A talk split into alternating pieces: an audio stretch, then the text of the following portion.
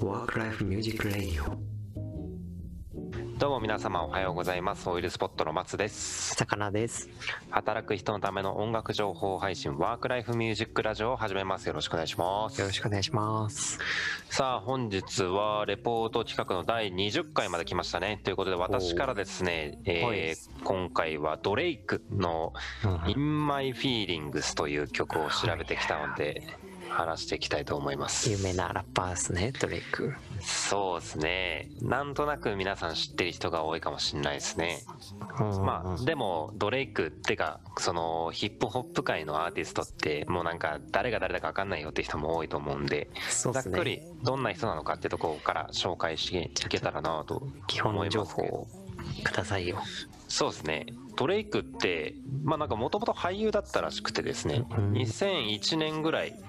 からそんな活動をしてたんですけど2006年ぐらいから、えー音楽活動を始めていて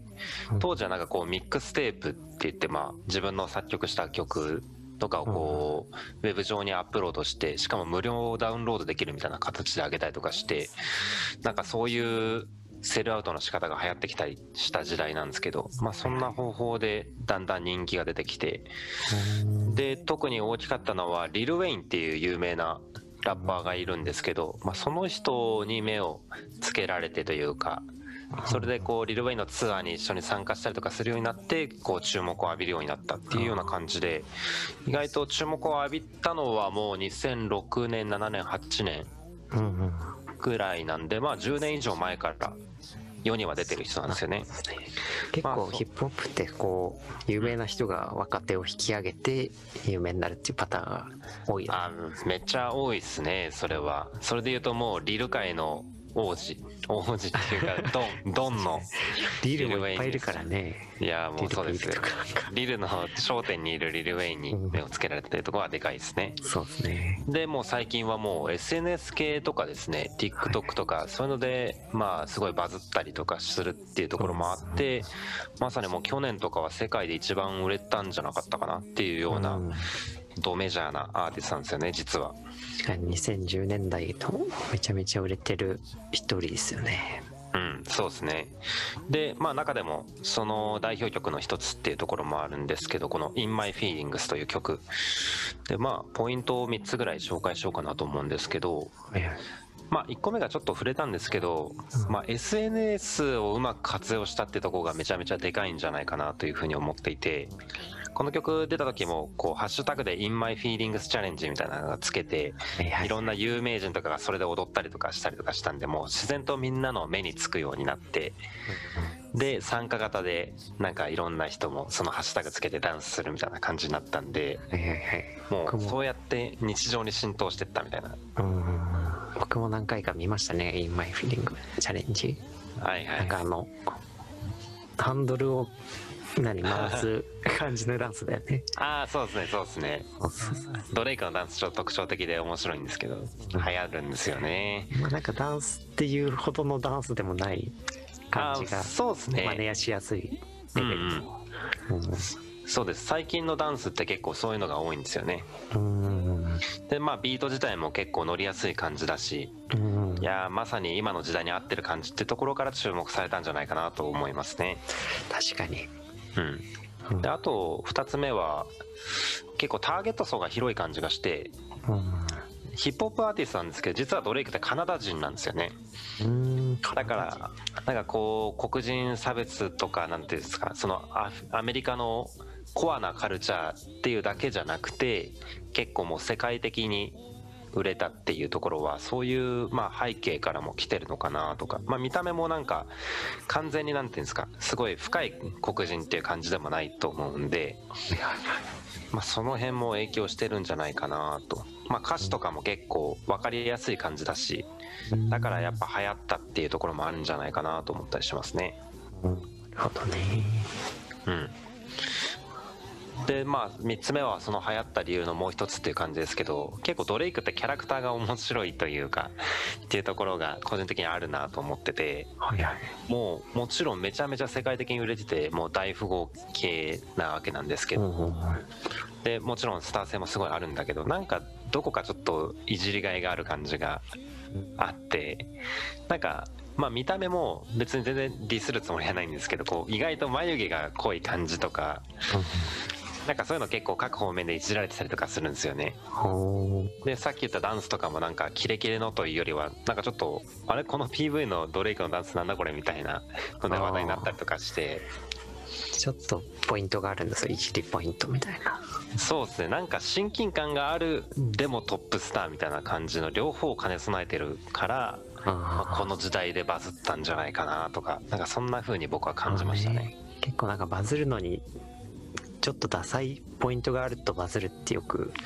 うん聞きますよね、なんか USA とかも日本で流行ったじゃないですか。あのあはいはいはい。あいうのなんかちょっとダサいじゃないですか。確かにカモンベイビーアメリカ。なるほど。やっぱなんか、まあ、香水とかもちょっとなんかダサいうんって思う面もあるところがやっぱバズる秘訣なんですかね。うん、そうかもしれないですね。まあ世界のバズの最先端を行ってるドレイクなんでうん。まあそういう点でも参考になるというかまあ別に僕が世界でバズりたいわけじゃないですけど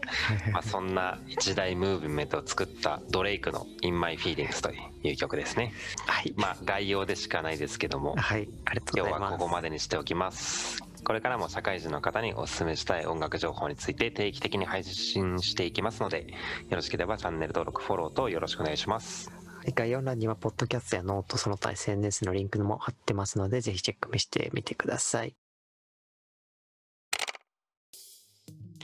というわけで本日はドレイクの「In My Feelings」っていうね SNS で流行った曲を紹介していきましたけど、どうですかね。まあ聞いたことある人多かったなかなというふうに思いますけどねそうですね。まあヒップホップ知らない人は聞いて初めてかもしれないですけど、まあ聞きやすい感じの曲ですよね。でも若い世代とか大体多分 TikTok とかなんか Instagram とかやってるだろうからそしたらなんかもうなんとなくタイムラインに流れてきて耳にしてるような気がしますけどそうねいう時代かねもうんだから構成とかもわざわざこう。Spotify とかで検索して聞いてるかっていうとうんまあそういう人ももちろんたくさんいるとは思うんですけどなんとなくこう SNS で流れてくるとかそういう聞き方がかなり主流というかになってきてるのかなとか思います。けど勝手に入ってくる音楽っていうのがそういうバズったものになってきてる感じあるよね。そうですね。であとまあ曲の特徴として最近はやっぱり曲が短いですよね。一曲一曲が。近いね。やっぱすぐうんスワイプされちゃうもんね。そうそう。だから曲の作り方もやっぱもうその何秒にかけるじゃないんですけどそのストーリーとかで出てきてもなんかちょっと気を引くような感じの部分を作るとかそんなに長く作らないとかそうね。いう戦略になってるみたいですよねやっぱり。うん。そういう意味でやっぱサウンドとかが大事になってくるのかね。そうですね。うん。だからもっと深いこと言えばなんかそれこそ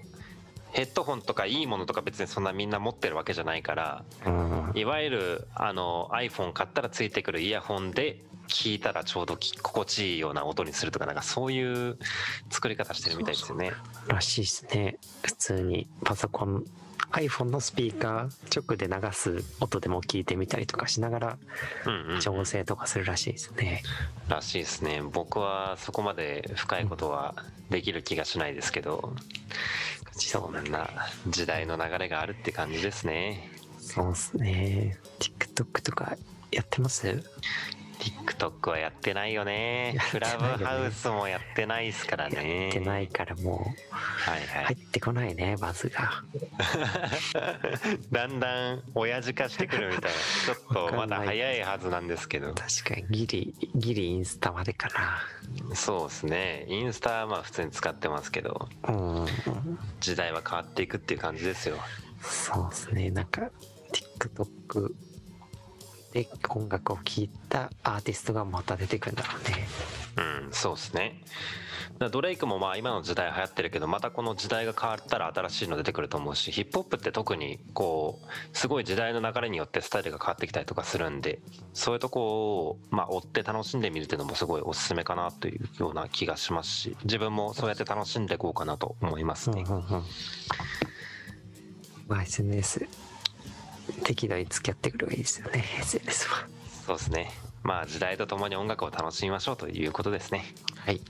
はい。じゃあドレイクぜひ聴いてみてくださいということで最後までご清聴ありがとうございました。今日も一日頑張りましょう